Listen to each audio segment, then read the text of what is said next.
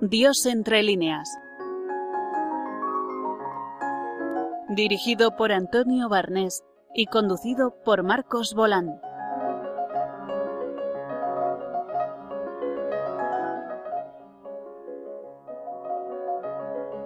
Estamos con vosotros de nuevo en Dios entre líneas. En el programa de hoy, bueno, vamos a tener eh, varias secciones, como es habitual. En la sección de prosa, eh, Blanca Santos, eh, que nos visita hoy por primera vez, doctora en filología, y nos va a hablar de una tesis sobre la religión en Cervantes, que es la tesis que desarrolló Actualmente es becaria de la Fundación von Humboldt de Alemania. Luego pasamos a, de la palabra a la pantalla, Paco Palenzuela, que va a hablar de la película Ben-Hur. Aquí comentamos antes de empezar el programa que va a hablar de la buena, la primera. Bien, en Zarabanda eh, se trata de hablar de la música renacentista, si eh, es exacto o no el término, y para terminar, había una conversación de nuestro director, Antonio Barnés, con María Perelló sobre una exposición que está teniendo lugar en la Facultad de Filosofía de la Universidad Complutense sobre Job, la figura bíblica de Job.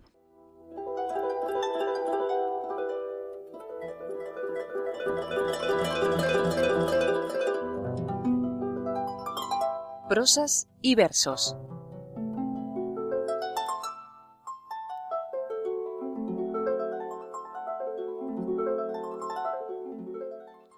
Bueno, Blanca, muchas gracias por venir. ¿Cómo, mm, cómo encontraste o cómo se te ocurrió, digamos, fijarte en este aspecto de la, de la literatura de Cervantes? Buenas tardes, pues mm, básicamente esto partió de mis estudios de, licenciatura en, la, en, los que cursé en el último año un, un monográfico sobre Cervantes. Eh, yo me había interesado ya por la literatura del siglo de oro, en, en mis clases en la Autónoma y también en, en la Universidad de Bolonia. Y eh, en este monográfico sobre las novelas ejemplares, eh, mi director de tesis eh, comentó que, que había un tema que quedaba por analizar en profundidad, que era cómo se articula la religión en la obra de Cervantes y a mí ya me venía interesando la relación entre literatura y religión, que en el siglo de oro es muy fuerte. Y, y, bueno, pues de cara a mi trabajo de investigación de máster y, para continuar un poco con mis estudios de doctorado, pues ya tenía el tema eh, sobre la mesa y bueno, mm. pues a partir de ahí. Sí, las referencias, eh, no sé si la expresión es técnicamente correcta, son más bien intertextuales que, es decir, que el, el clima que se, que se manifiesta es un clima, por así decirlo, naturalmente religioso, naturalmente en concreto porque Cervantes es una persona que salvo las caballerías es de una sensatez realmente impresionante, ¿no? Efectivamente. Mm, creo que ahí está una de las claves. Yo, lo he llamado en mis investigaciones intratextualidad, pero es una intertextualidad interna de, estas relaciones. Hay que partir de la idea de que el siglo de oro es una época eh, en la que la religión tiene una profundidad eh, muy fuerte en la vida de los hombres. Y esto se refleja en, la literatura, en el arte, pero no solamente a través de, de, una literatura sacra, religiosa, mm, sino también en ámbitos profanos. Y esto llega también a Cervantes, ¿no? Eh, Cervantes escribe en el contexto de los, de los dramas de Calderón, que son profundamente teológicos, de la comedia nueva, todas estas obras geográficas, eh, de la mística, ¿no? Todo esa, ese legado de, de San Juan y de Fray Luis. Y, y es aquí donde va a desarrollarse la literatura de Cervantes y es en la, en el diálogo entre las obras del propio Cervantes, una dialogando con otra, donde vamos a encontrar la, eh, el, la presencia de lo religioso más fuerte. A mí me gustaría, ¿hay algún, eh, por ejemplo, un, una situación en la que tú descubras de manera, de manera precisa hasta qué punto eh, Cervantes manifiesta, manifiesta pues sus, eh, esa religiosidad o ese, eso, el que la religiosidad informa la actividad de sus personajes, ¿no? Sí, hay, hay varios momentos. En primer lugar, tenemos el concepto de providencia, el, el concepto cristiano de providencia, que actúa como un hilo común en muchas, en muchas obras y de muy diferente forma. La novela bizantina, que es una novela de, de, origen griego, de aventuras, en los que los personajes se enfrentan a la muerte, la providencia sale, ¿no? Como el recurso que ayuda a los personajes. Pero también están las novelas ejemplares, en la obra de cautiverio, es decir, eh, esto sería un tema clave. También le interesa mucho el, el tema del matrimonio, porque en, en época de Cervantes eh, se había celebrado ya el concilio, el concilio de Trento, ¿no? que fue muy importante en materia eh, matrimonial porque eh, dispuso a través de unas, eh, de unas normas una regulación del matrimonio, ¿no? Y esto se refleja muchísimo en Cervantes, donde hay una casuística muy diferente, muy compleja de, de la materia matrimonial en vinculación con el sacramento, no tanto a nivel social y cultural. Eh, también el tema del suicidio, que es regulado por Trento, le preocupa a Cervantes. Eh, él recoge la idea, la idea del concilio en la que se asimila eh, suicidio y duelo, lo recoge en el Persiles, hace hincapié en ello, y, y en general son, son temas, el tema de la, como ha dicho, la providencia, el tema de la, de la posibilidad de conjugar fe y obras, ¿no? Para lograr la salvación del cristiano, eh, todo esto aparece de manera no sistemática, pero sí eh, sospechosamente recurrente en la obra, y son temas muy vinculados a su propio contexto histórico, cultural, religioso y social. Bueno, en el Persiles, además, que es como una road movie, el, el, motivo de ese viaje es que van a Roma, ¿no? Sí, el me, me, nunca había pensado en el Persiles como road movie, pero efectivamente es un poco bueno, es que ese... Sí, es lo que es, ¿no? es, lo que es. es lo que es. Sí, eh, van a Roma. Esto... Mmm, este es uno de los puntos también espinosos a nivel crítico, ¿no? Que ha provocado muchísimo, pues no ríos de tinta, pero sí ha provocado bastante debate, ¿no? Porque ellos salen de su, de su patria, de sus países, que son los países que llamaríamos nórdicos, el norte, ¿no? El norte septentrional, el norte protestante o a religioso, y salen básicamente porque están enamorados y quieren evitar un matrimonio concertado, quieren casarse. Se hacen pasar por hermanos y como pretexto buscan llegar a, Roma, ¿no? Eh, la cuestión es que al final hay un aumento de la carga religiosa y verdaderamente estos personajes acaban haciendo una peregrinación y, la, religión va adquiriendo en el Persiles un, un componente cada vez mayor hacia, a la vez que avanzan hacia ese sur católico, hacia esa eh, ciudad de, a, la, a la que peregrinan, ¿no?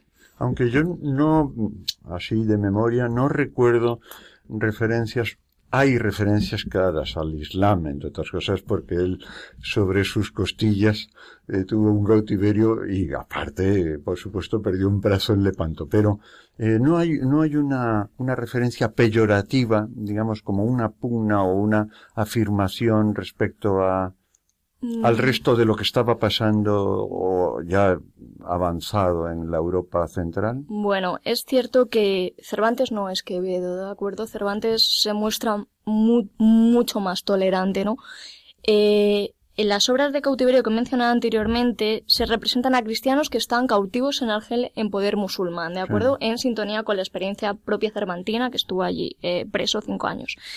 Eh, dependiendo de la obra, mmm, en las obras de cautiverio de la primera etapa tenemos un Cervantes paradójicamente más tibio en la crítica a este poder musulmán que estaba cometiendo eh, atrocidades en el Mediterráneo, mientras que, el último Cervantes es más crítico. El Cervantes del Persiles es muy crítico con los, con los moriscos eh, de España, peninsulares, que colaboran con, las, con los asaltos turcos y bereberes a costas españolas.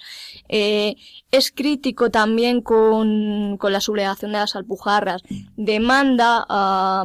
Pero eso no es tan, un, una, un asunto religioso, es un claro, asunto social. social de, es, claro, efectivamente. De una etnia que está, digamos, y posiblemente recalentada desde Claro. unas instancias exteriores. A... Pero en el momento en el que hay una complicidad que podríamos decir de tipo religioso, porque es lo que los moriscos tienen en común con los, con los turcos y con los piratas bereberes, sí que conecta con la parte más, eh, digamos, religiosa.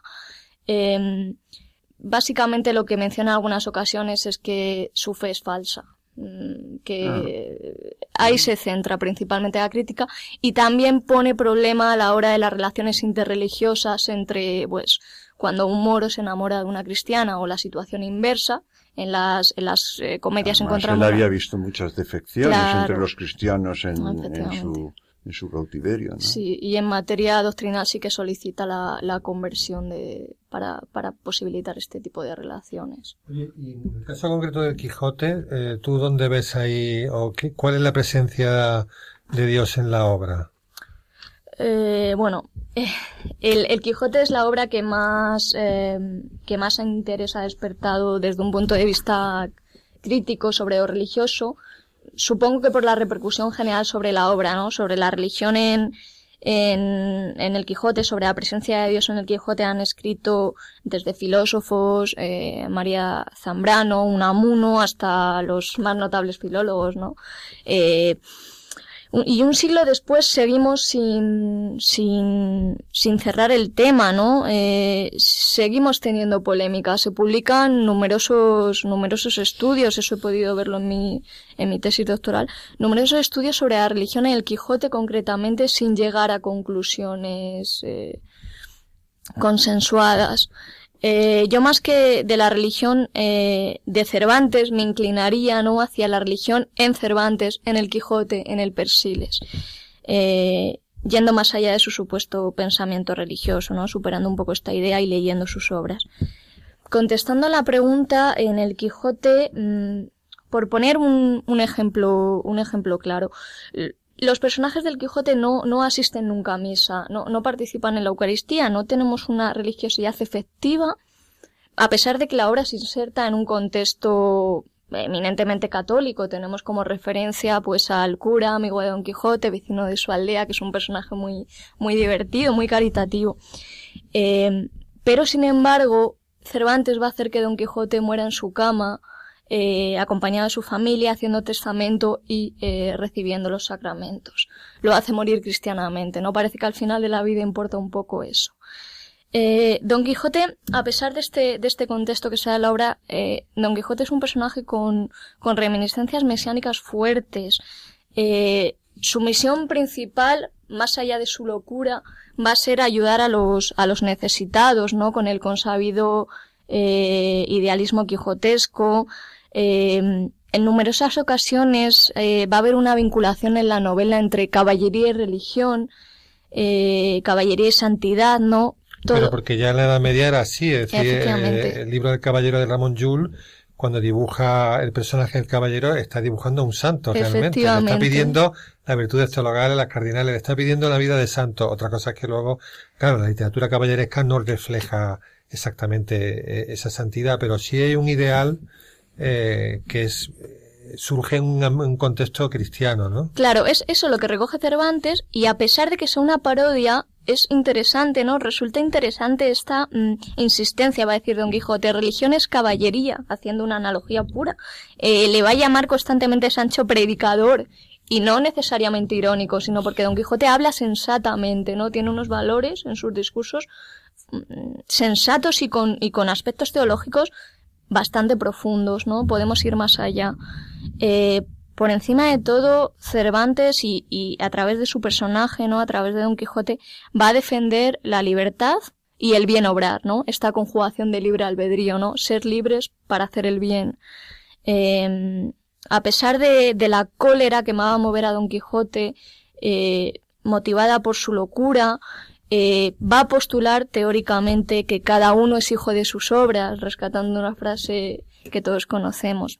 Un ejemplo sería el de las bodas de Camacho, mm, uno de los pasajes más célebres del, Quijote.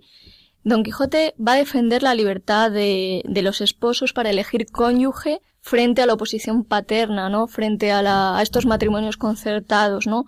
Y lo va a defender porque considera que el matrimonio es indisoluble y por tanto es algo que debe pensarse bien y, y a lo que debemos caminar con libertad.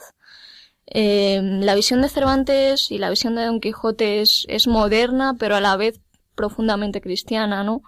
Y, creo que detrás hay un ejercicio de, humanismo cristiano, ¿no? Pero a partir de toda la teología, a partir de la doctrina de la Iglesia reflejada en este concilio, en, el concilio de Trento, que pretende principalmente conseguir un orden social, eso se ve muy bien en el Quijote, ¿no? En todo su idealismo, idealismo, pero un orden social que esté basado en la, en la libertad y en la dignidad humanas. Muchas gracias, Blanca Santos, que nos ha hablado con, nos ha descrito, como dicen ahora, el escenario cristiano y el fondo cristiano de la obra literaria de Cervantes.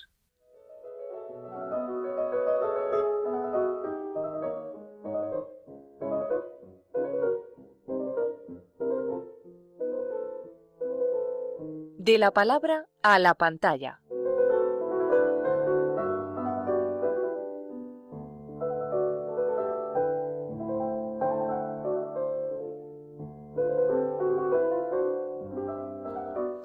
Como hemos anunciado al principio del programa, Paco Palenzuela nos va a hablar de Benur. Paco, ¿cómo estamos? Muy bien, buenas tardes. ¿Qué tal? ¿Qué, nos cuentas de Benur? Pues que es la película de la Semana Santa por excelencia. De la misma manera que cuando iba a llegar la Navidad hablé de qué bello es vivir, pues ahora tocaba hablar de Benur porque tengo comprobado que todos los años, por Semana Santa, la, la, vuelven a emitir en algún canal de televisión. O sea que es la ocasión para que quien no la haya visto todavía, que supongo que son pocos entre nuestros oyentes, pero si hay alguien que no la ha visto todavía, pues seguramente va a poder hacerlo. Y antes has dicho, eh, al, al, abrir el programa, que iba a hablar de la primera versión cinematográfica de esta historia. Realmente no es, no es la primera. Voy a hablar de la de 1959, que en realidad es la tercera que se hizo. Hay una, nos consta que hay una primera eh, película que se hizo a principios del siglo XX, es decir, en los comienzos del cine, pero que no conocemos realmente porque se perdieron todas las copias. Eh, después hay otra que es así, es bastante conocida, es del año 1926, es decir, todavía de la época del cine mudo, y que ya fue una superproducción de la Metro Goldwyn Mayer. En su momento se gastó muchísimo dinero y fue una, una película con muchísimo éxito de público y eh, realmente esta de 1959, a la que me refiero hoy, es un remake ¿no? de, de, esa de 1926 que había dirigido Fred Niblo. En este caso el director es William Wyler, que no era precisamente un director especializado en estas superproducciones de tipo épico, sino que más bien había hecho, aunque hacía un poco de todo, pero había hecho más bien eh, melodramas, eh, alguna película del oeste, como por ejemplo Horizontes, Horizontes de Grandeza, que seguramente muchos de, de nuestros oyentes conocerán. Pero eh, fue elegido para dirigir esta gran superproducción que se rodó en los, en los estudios de Cinecittà en Roma, sobre todo ahí, aunque también en algunos otros escenarios, eh, y que fue protagonizada por Charlton Heston, que era un actor un poco especializado en este tipo de películas épicas. Había hecho anteriormente los, Diez Mandamientos con Cecil B. DeMille, pero realmente en esta película es donde alcanza la cumbre. Eh, yo creo que ya eh, ha pasado un poco al imaginario colectivo como Ben Hur. De la misma manera que cuando hablamos de Humphrey Bogart, pues todo el mundo piensa en el Rick de Casablanca, cuando hablamos de, Gregory Peck, pues todo el mundo lo asocia con, eh, Atticus Finch, el, eh, personaje que, protagonizó en eh, Matar a un ruiseñor, pues Charlton Heston, que tiene muchísimas más películas, pero la que es más emblemática de alguna forma es este Ben Hur de 1959.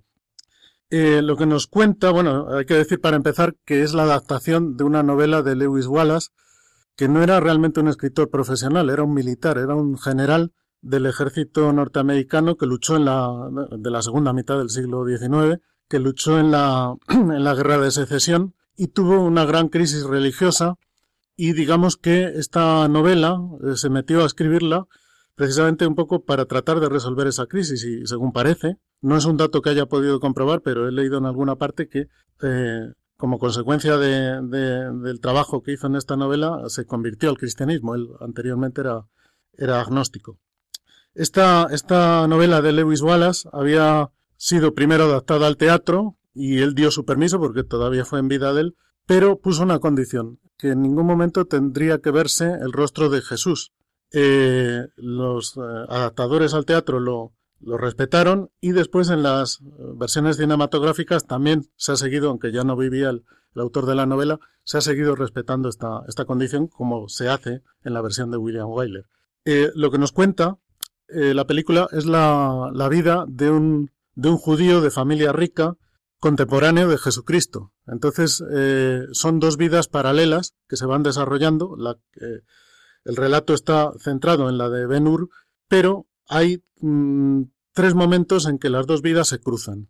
Eh, eh, voy a centrarme en uno de ellos, aunque antes de, antes de pasar a hablar de él, eh, quiero, quiero decir que esta película en la que se invirtieron tantos medios, bueno, fue un récord de, de, presupuesto porque el presupuesto era superior a, a 15 millones de dólares, que si ahora es mucho dinero, en el año 59 pues era mucho más.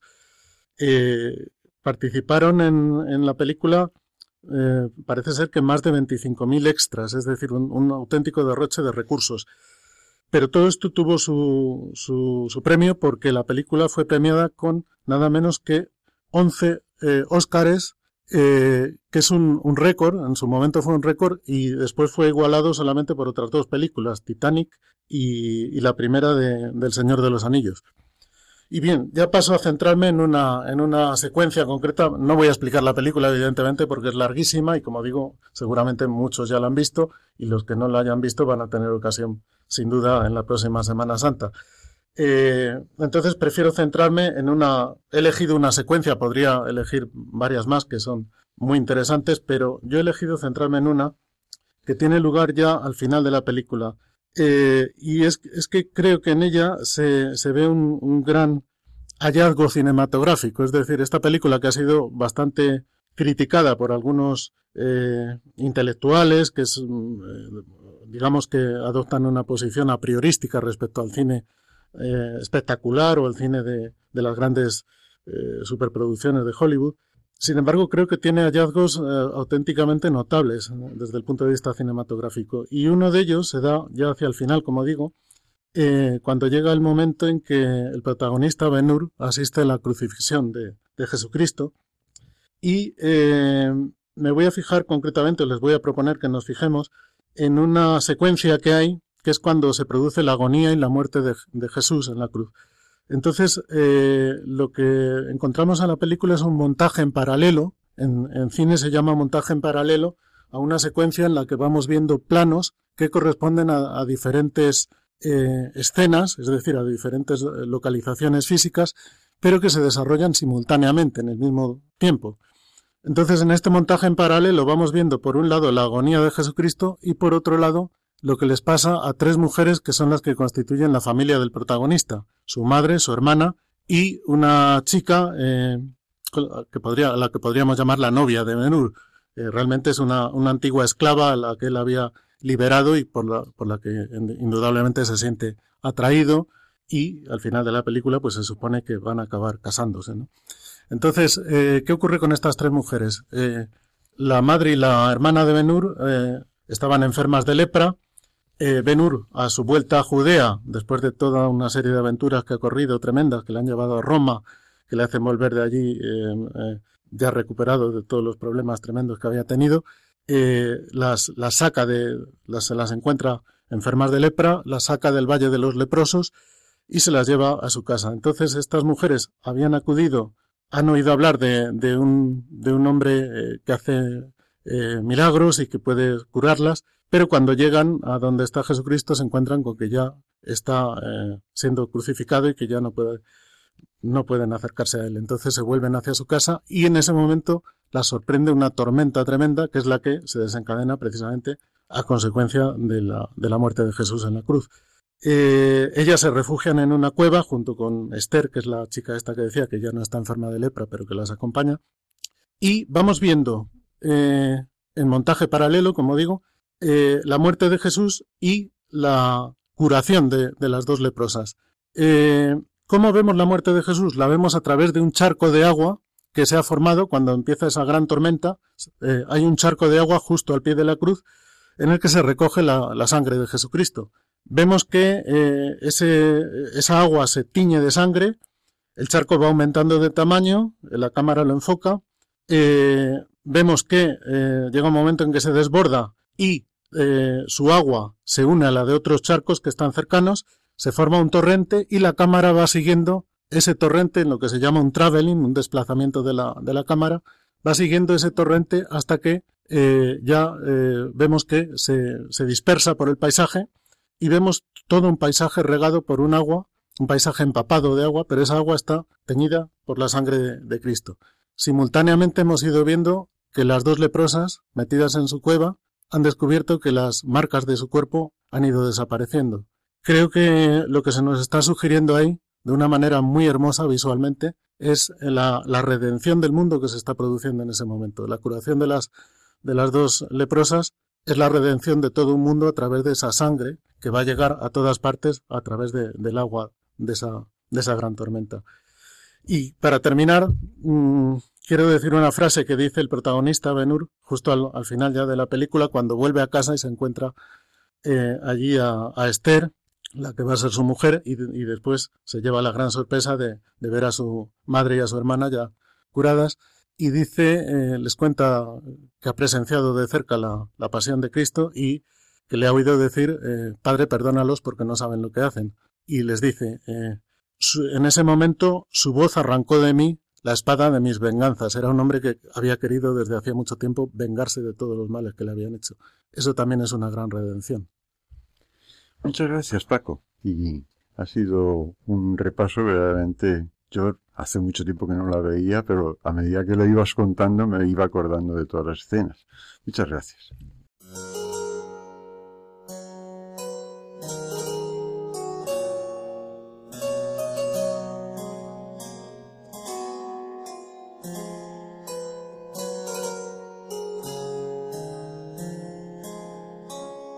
Zarabanda.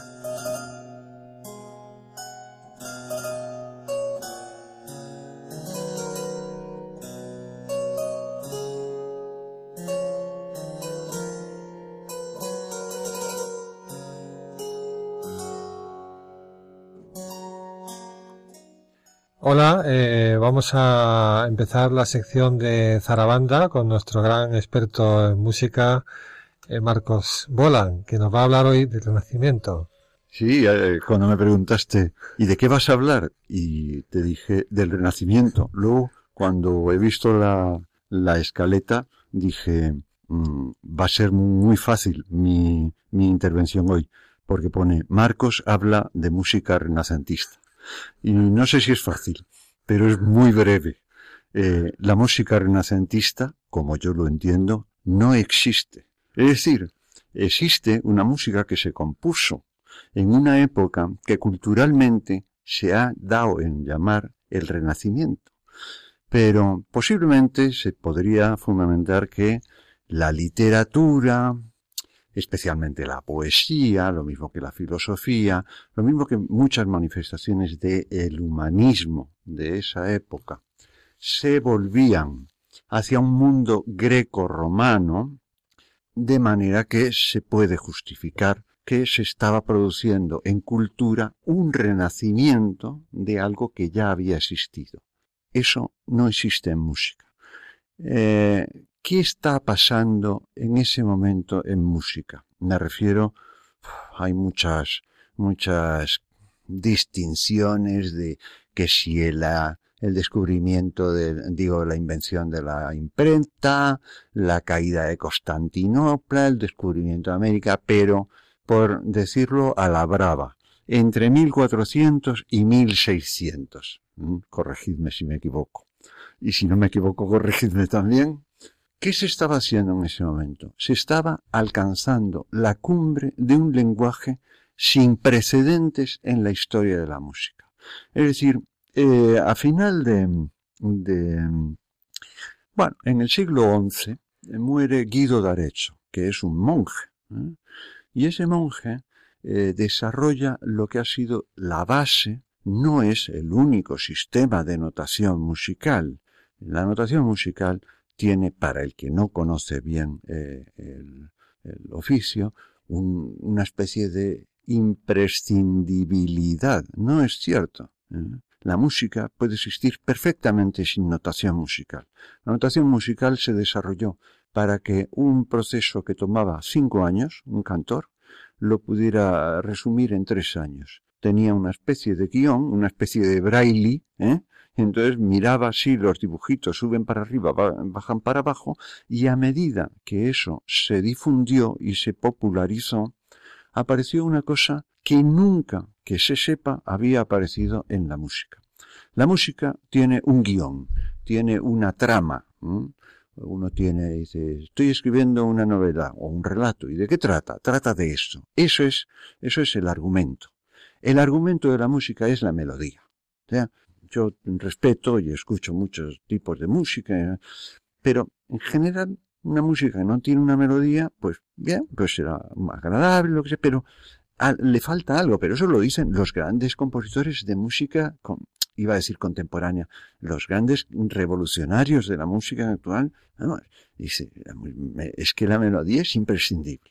Entonces, hasta ese momento, mm, hasta que se desarrolla un sistema que permite escribir, se puede hacer una cosa que nunca se había hecho. Y es, ¿y qué hacemos si ponemos a la vez dos melodías distintas? Vosotros imaginaros, pues ahora estamos aquí cinco personas y en vez de hablar uno, hablamos cinco. Y se crea una metaconversación que no solo se entiende, sino que además se sigue cuál es la, el texto principal, que es el texto de la melodía.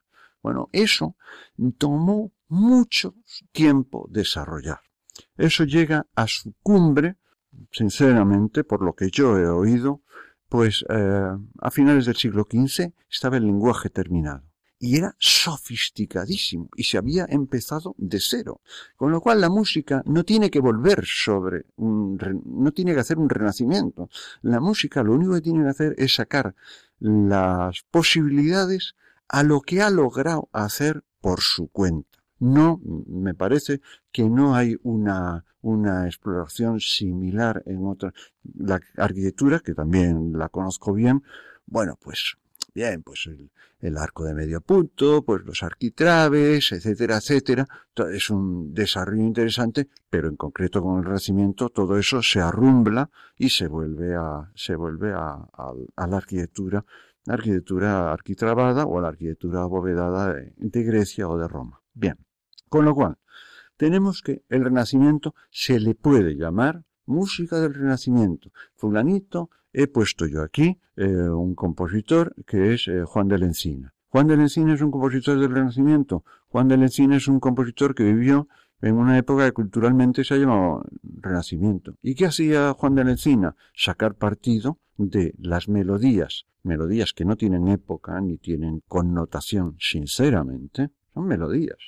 Y armonizarlas, cosa que no había precedentes, armonizarlas con todo el bagaje que le había ido llegando de y además con un sentido popular, porque la música también hace cosas religiosas, pero la música la hacían lo que les encargaba salvo excepciones. Había músicos como Luis de Vitoria que componen lo que tiene que componer y sus misas y sus oficios de difuntos, etcétera, etcétera.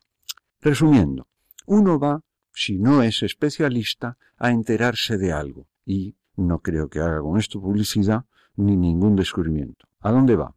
Va a la Wikipedia. Y entonces busca polifonía.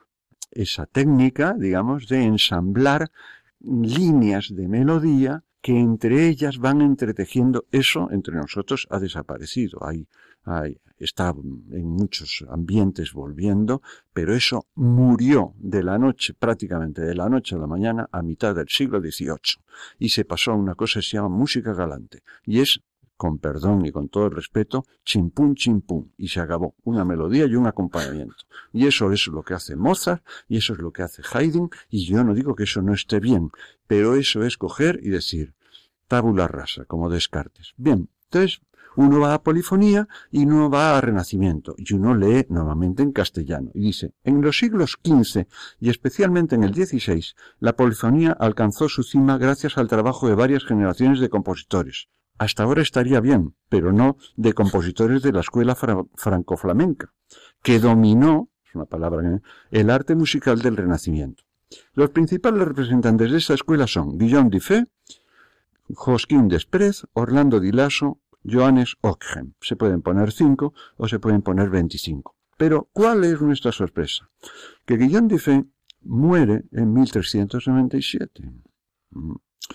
Eh, que Josquin Desprez sí es, eh, Guillaume Dufay es francés, Josquin Desprez es flamenco, Orlando Di Lasso de por aquí y por allá, Johannes Ockeghem, un excelente compositor, muy bien. Pero señores, ¿y qué decimos de Francisco de la Torre? ¿Y qué decimos de Jacobo Brecht? Bueno, de los españoles, Francisco de Peñalosa, Juan de la Encina, Cristóbal de Morales, Antonio de Cabezón, Enrique de Valderrábano, ni referencia. Y entonces el problema de una, de una información no es eh, los errores que se ponen, sino de lo que no se habla. O sea, no me parece a mí sorprendente hablar de la literatura del siglo XVII y no mencionar Lope de Vega o a no mencionar, dice, bueno, este señor de dónde, de dónde ha salido, o hablar del teatro, y bien. Entonces, ¿por qué digo esto? Porque eh, mm, hay como una especie de sesgo o de dificultad a la hora de exponer estas cosas, y es porque nosotros mismos, que tenemos un pasado especialmente, especialmente del siglo XVI, verdaderamente despampanante, lo ignoramos. Ya está. Punto final. Entonces, si lo ignoramos nosotros, ¿qué va a saber un tío que escribe en Inglaterra? No tiene por qué conocer nada de, por ejemplo, de Antonio de Cabezón. ¿Qué pasa con Antonio de Cabezón? Quizá el personaje más importante del siglo XX, que más música ha sacado a flote, es un señor que se llama Willie Apple. Eh, redactó, entre otras cosas, el primer diccionario de Harvard, que no es una universidad de tres al cuarto, y sacó a flote pero cantidad de música porque era un especialista y para meterse a, estudiar manuscritos y a transcribirlos, etcétera, etcétera. Bueno, pues Willie Apple, entre otras cosas, dice inequívocamente, antes de Bach, de Juan Sebastián Bach, para encontrar en la historia de la música un personaje de ese nivel hay que remontarse a Antonio de Cabezón. Puto pelota. Entonces, eso es la música del Renacimiento español. La música no renacentista, en ese sentido que he observado antes. Ese renacimiento podríamos señalarlo, y me alegro que hayan sido dos autores que, que han puesto música, empezaría más o menos en Juan de la Encina, está Peñalosa y de la Torre. Juan de la Encina, Juan de la Encina aporta mucho y se cerraría con Tomás Luis de Vitoria. Esa es la gran época de la música española. ¿Hay alguna, alguna pregunta que te gustaría hacer? Eh, bueno, eh, me cuestiono también si lo de música barroca entonces es un marbete. Pero bueno, eso ya sería para otro programa quizás. Yo lo que podría adelantar, porque eso podría ser el, el extenderla, es que independientemente, que es importante no fijarse tanto en las épocas, porque si no uno tiende a eliminar lo que sobra diciendo, bueno, eso es anacrónico, o a ponderar particularmente si anticipa su tiempo. ¿Qué tiempo? Es que usted cree que esto era su tiempo, y no es así. Pero, eh, sí me parece que con esta, este punto lo que he querido subrayar no es hacer patria, por así decirlo, con respecto a la música. Es que España que en el, en, en, en el año 1400 estaba terminando un empeño de 800 años, no digo que no hiciéramos cosas, hemos hecho muchas cosas, ¿no? Pero eh, de las primeras manifestaciones artísticas o culturales, etcétera, en donde realmente se pone a la cabeza del mundo occidental es en música. Posteriormente es en literatura y posteriormente es en pintura. Es decir, que los movimientos se solapan en tres manifestaciones. Sale primero la música. la poesía se mantendría más o menos, ¿no? Pero sale primero la música. Y a medida que la música va descendiendo, se solapa un movimiento literario literario, eh, místico, dramático, teatro. Y después, por última, la última oferta que hace, la última apuesta grande, y eso quizás si repasamos autores y los comparamos y veremos como cada vez hay menos músicos y de repente empiezan a aparecer los escritores y luego los pintores. Muy interesante, habría que rehacer la historia de la cultura. ¿eh? Muchas gracias, Marco. para eso estamos.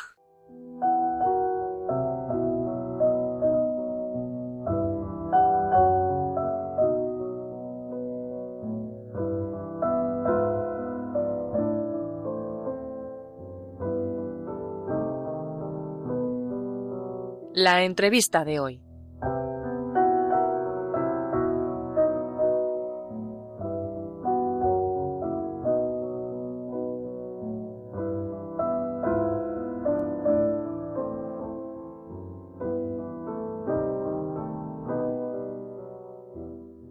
Bueno, eh, el otro día eh, me pasé por la entrada de mi facultad, la Facultad de Filología de la Complutense, y me encontré que había unos paneles eh, donde aparecía en grande el nombre de Job. Eh, me acerqué para ver qué, qué, era aquello y me encontré con, con una chica que llevaba una, un distintivo y le veí con ganas como de, de, enseñarme la, la, exposición y entonces efectivamente eh, le pregunté si ella era de la organización y me dijo que sí y se ofreció a enseñármela. Y efectivamente me la enseñó con mucho detalle. A mí me, sorprendió porque era a mí solo. Es decir, que normalmente estos guías pues se hablan a un grupito y a mí me daba la impresión de que como que estaba dedicándome demasiado tiempo. Pero lo cierto es que me la enseñó bastante bien y me llamó la atención que pues que era, era muy joven, eh, que lo explicaba de una manera muy eh, fresca, muy, muy juvenil y al mismo tiempo que transmitía no solamente un conocimiento teórico, sino una cosa de, de, experiencia. Entonces, eh, pues al final le pregunté cómo se llamaba, cómo se llamaba, me dijo que se llamaba María Periello y que estudiaba historia. Bueno, pues aquí está. Hola María. Hola, buenas tardes. Que queríamos eh, que nos contases un poco esta aventura de, de, haber hecho esta exposición en, el corazón, digamos, de la, de la Complutense. ¿Cómo surgió la idea? ¿Cómo apareció? Bueno, pues eh, nosotros somos un grupo de amigos que pues cada uno vamos a una universidad distinta, hay algunos que coinciden, otros que no, de distintas carreras y mm, todos universitarios.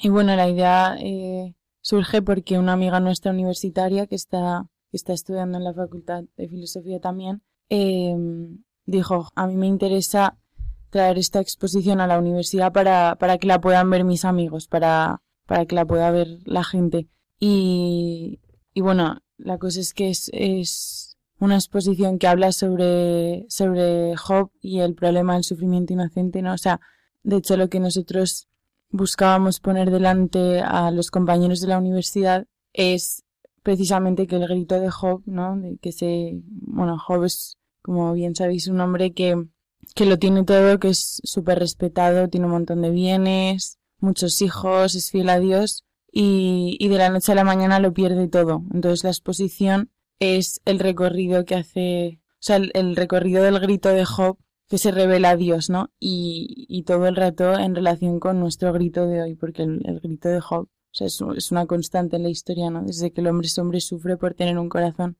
al que le afectan las cosas. Entonces, eh, ha sido muy bonito poner esto delante porque, porque el dolor es algo que, o sea, no es que sea de una carrera, ¿no? a los de filosofía les va a interesar más o, o a los de ingeniería o a los de, no, es que el dolor es algo, o sea, que interesa a todos porque todos sufrimos, ¿no? Entonces, eh, ha sido, ha sido bonito ponerlo adelante porque, pues porque ves que es, que es un tema pertinente para, para, para todo el que pasa por ahí. Sí, eh, estaba, había una serie de, había una especie de recorrido y se iba contando paralelamente la historia de Job con, eh, bueno, pues eh, aparecían ideas y pensamientos de autores contemporáneos, ¿no? Pues Rousseau, Voltaire, eh, escritores y entonces se hacía como una especie de puesta al día que, que se veía, como tú dices, que es un, problema totalmente actual, ¿no? Sí, o sea, precisamente es o sea, lo, que nos ha, porque el, mayor regalo para nosotros ha sido hacerla, porque, o sea, es algo que nos toca también a, a los que lo estamos contando, ¿no? O sea, estar delante de, de una persona que sufre, ¿no? Como tú y como, y como yo, te hace tomarte más en serio lo que estás diciendo, lo que estás contando, ¿no? Es, es, como algo sagrado, no estás hablando de, del mar y los peces, estás hablando del corazón del hombre. Entonces, eh, ha sido, ha sido súper bonito ver cómo, o sea, cómo también la gente se, se paraba, preguntaba, luego mm, las conversaciones que surgían a partir de la exposición, preguntas, y, hasta cuándo estáis, y, y qué más vais a hacer, y de dónde sois, quiénes sois. Y, ha sido muy bonito, sobre todo porque ves que, que arriesgas una cosa que de primeras dices, joder, ¿cómo me voy a poner yo delante de la gente a hablar del dolor? ¿No?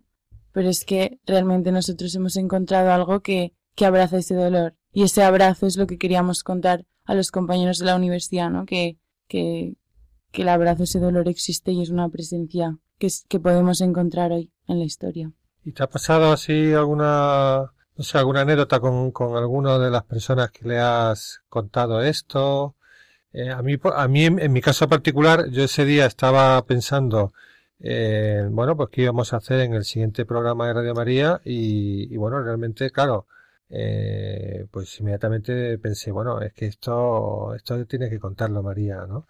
Yo no sé si, si te ha ocurrido algo con algún chaval, alguna chica, eh, que, que, le hayas contado eh, la exposición y que te haya, te haya dicho algo, no sé, más así personal o más eh, interesante. Pues, o sea, en realidad siempre, mm, o sea, de hecho, yo decía, mm, cuento muchas veces lo mismo, ¿no? Pero siempre es nuevo porque siempre estoy delante de una persona distinta que me mira con unos ojos distintos, que tiene algo en el corazón que es distinto al al anterior, ¿no? Y, y en general, o sea, me vienen a la cabeza pues un poco varios, ¿no? Los que, joder, que para mí también ha sido un regalo estar delante de ellos y lo que ha surgido, pues, pues es eso, gente que, que, te preguntaba, ¿no? ¿Y quién eres tú? ¿Y, de dónde vienes? ¿Y quiénes sois? ¿Y por qué hacéis esto? ¿No? O sea, ¿qué es, qué es lo que os hace poneros aquí delante de la universidad? ¿Te pagan por hacer esto? Eh, ¿Ganas algo? ¿No? O sea, y yo, y yo estaba, o sea, es bonito porque, joder, el arriesgar, luego ves que, que, que la gente necesita de, de estas cosas, saber que estas cosas son posibles. Y no sé, se me vienen a la cabeza varios en realidad. Sí, es verdad, porque hay muchas exposiciones, pero muchas veces no, no hay una persona que te esté transmitiendo nada. En este caso, eh, claro, Mm, tu presencia allí y de otros voluntarios, vamos, voluntarios, de otros de los que habéis participado en la exposición y tal, pues se, se veía como una cuestión, digamos, de, también de un coraje personal, ¿no? Porque no estabais explicando una cosa, por así decir, ajena, sino que realmente era comprometido lo que estabais haciendo porque eh, se notaba claramente que lo que decíais, eh, bueno, pues que, que creíais en lo que decíais, ¿no? Entonces, en ese sentido, claro, yo mm, comprendo que la gente pase un poco la personal, ¿no? Y diga, bueno, pero tú, ¿eh? ¿tú quién eres, no? Que nos hablas así, ¿no? Es decir, que a lo mejor uno se imagina, no sé, un profesor así más adulto y tal, pero venga a una chica como ellos, de su edad, etcétera, que le habla de esa manera y, y yo creo que eso impacta incluso más que, que lo que puedan leer allí en los paneles, ¿no? Y luego aparecía eh, eh, tres personajes muy interesantes, ¿no? Una Eti Lesun, de la que hablamos aquí en un programa, eh, otro el, el, padre Kolbe, ¿no? Que dio su vida por, por un hombre, un padre de familia en, Auschwitz. Y en tercer lugar aparecía la, la, Madre Teresa de Calcuta, ¿no? Eran las tres personas que aparecían al final como testimonios de, de hoy en día, ¿no? Sí, o sea, eh, de hecho, el, final de la exposición es mm, como el libro de Job, es un libro que, que en realidad queda abierto, ¿no? Porque de hecho nos quedamos como a medias, parece. Al final no, no termina de contarnos. Pero, ¿qué pasa? Que este es un libro que está dentro del, del Antiguo Testamento y a su vez este Antiguo Testamento forma parte de la Biblia, que es un libro que nos habla de, de que la respuesta al corazón del hombre ha venido en forma de, de una presencia, se ha hecho carne, ¿no? Es un acontecimiento histórico, de hecho, no es, no es una idea, es algo que ha sucedido en la historia. Y, entonces nosotros al final explicábamos cómo, cómo está este, esta respuesta, ¿no? Que no es, no viene en forma de explicación, de teoría, de, de instrucción, de regla, viene en forma de una presencia que, que es real, que abraza tu corazón en la tristeza y en la alegría, solo se puede, mm, o sea, solo puede ser, mm, solo puede pasar a través de uno y otro y otro, a través del testimonio, o sea, no es una explicación, no, no es que tengas que hacer un clic tú en la cabeza para decir, ah, ya está, ya, ya lo entiendo, ¿no? O sea, tú ves a gente vivir de una manera y, solo te sale decir, pero a ti qué te ha pasado, ¿no? O sea, con qué te has encontrado que te permite a ti dar la vida como el padre Colbe la da por un desconocido, por un, por, por uno que va a ser fusilado, ¿no? Y que tiene hijos. O, o la judía que decías, Antigilesum, que ves que es una persona que estando en, un campo de concentración, que no es que haya salido, ¿no? Y ya se haya puesto a contar después, sino que estando en el propio campo de concentración, ves que en lo que escribe esta mujer no está dominada por el mal que está sucediendo, sino que de hecho ya cuenta cómo es por la noche cuando se va a dormir y es consciente de la presencia de Dios, ¿no? De que es amada, de que dice qué ganas tengo de cambiar el mundo, de, de que cuando todo esto acabe, la gente te conozca, de gritar tu nombre, ¿no?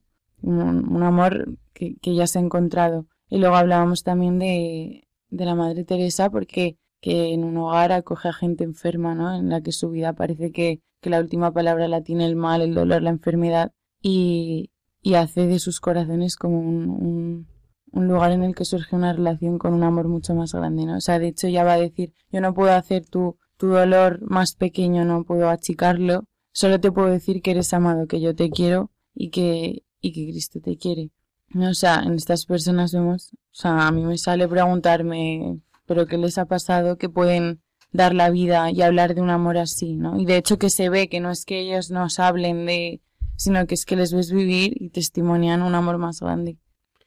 Quería, Blanca, preguntarte alguna cosa. Sí, bueno, quería darte las gracias a ti, María, y a tus compañeros, porque creo que siempre no estamos con este debate de cómo acercar a, Dios a los jóvenes, ¿no? Y, y creo que es un, un, planteamiento muy interesante el que proponéis, ¿no? A medio camino un poco en la Facultad de Filología, ¿no? Con toda esta tradición de, de semítica que tiene la Complutense. Creo que es muy interesante vuestra, vuestra exposición por eso mismo, por hacer ver a, a los jóvenes que, que con 20 años te puede, te puede pasar algo malo, puede haber algo que te, que te quite todo, ¿no? Como a Job, no, no tener los pies tan seguros sobre, sobre la tierra y, y ahí es donde está Dios, ¿no?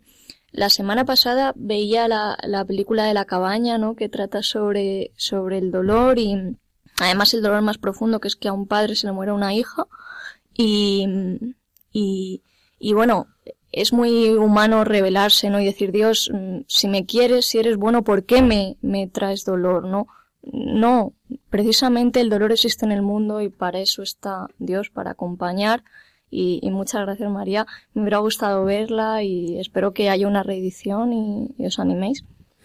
Pues hasta aquí el programa. Hemos tenido a Blanca Santos hablándonos de, bueno, en torno el fondo cristiano de la obra de Miguel de Cervantes, Paco Palenzuela, que ha hablado de Benur, y nos hemos, entre, otras cosas, enterado que es la tercera versión. Hay una cuarta, por cierto, que se me ha olvidado mencionarla. Y que no vamos, y que no, la he visto. Otro día. Y, eh, bueno, en Zarabanda hemos estado mm, hablando de si existe o no una música renacentista o simplemente una música que se compuso en la época cultural del Renacimiento. Y por último, María Perello que nos ha hecho una disertación extraordinaria sobre una exposición de la figura de Job en la Facultad de eh, Filología de la Universidad Complutense. Eh, si tenéis cualquier sugerencia o cualquier tema que os gustaría que tratáramos, nuestro correo es dios entre líneas, toda una palabra, dios entre líneas, arroba radiomaria.es. Muchas gracias por todo.